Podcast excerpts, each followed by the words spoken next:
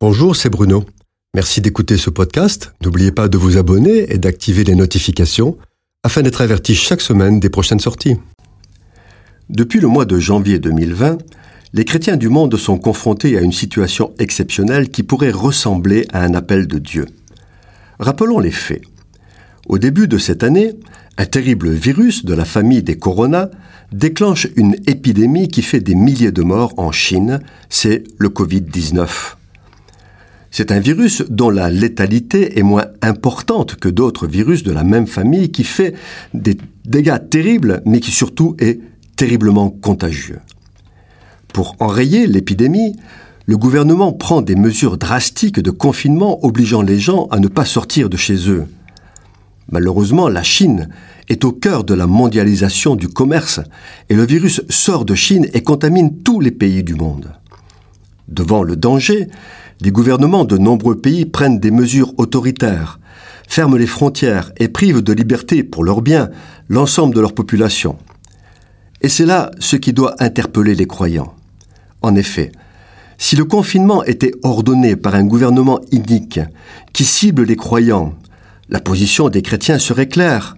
Ils doivent résister à ceux qui veulent les empêcher d'annoncer l'Évangile et vivre la communion fraternelle, quitte à mourir pour leur foi au nom de Jésus. Or, en 2020, ce n'est pas le cas. C'est un confinement au nom de la santé publique et de la prévention qui ne vise pas particulièrement les chrétiens, mais dont le résultat est le même. Les croyants ne peuvent plus se réunir, la parole de Dieu ne peut plus être annoncée en public et cela personne ne l'a vu venir. C'est un piège terrible. Dans le contexte d'une épidémie, cela n'a rien de vraiment dramatique. Mais cette privation de liberté fait réaliser que dans les temps de la fin, les chrétiens seront privés de toute liberté, et cela se produira d'une manière qui les surprendra. Pour le diable, peu importe les moyens, ce qui compte, c'est que les chrétiens soient muselés. Dans le contexte de l'épidémie, les églises s'organisent et se tournent massivement vers Internet et les plateformes de communication, car ce qui importe dans l'urgence, c'est de maintenir le lien fraternel jusqu'à ce que les temps soient meilleurs. Nous savons tous qu'Internet et les communications numériques sont totalement transparentes aux yeux des autorités. Et si ces autorités deviennent malveillantes à l'égard des chrétiens, il ne sera plus possible de communiquer par ces moyens et c'est l'isolement total. Cette affaire du Covid-19 est un appel de Dieu à ses enfants pour se préparer à des temps difficiles.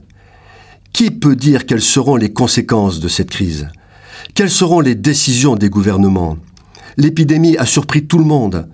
Il a fallu quelques jours pour que toutes les libertés privées soient supprimées. Tout peut basculer en un instant.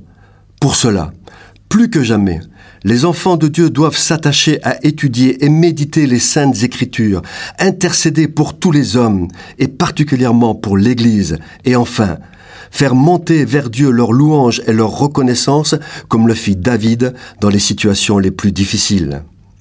Cette chronique vous a été proposée par Bruno Oldani et Jacques Cudeville.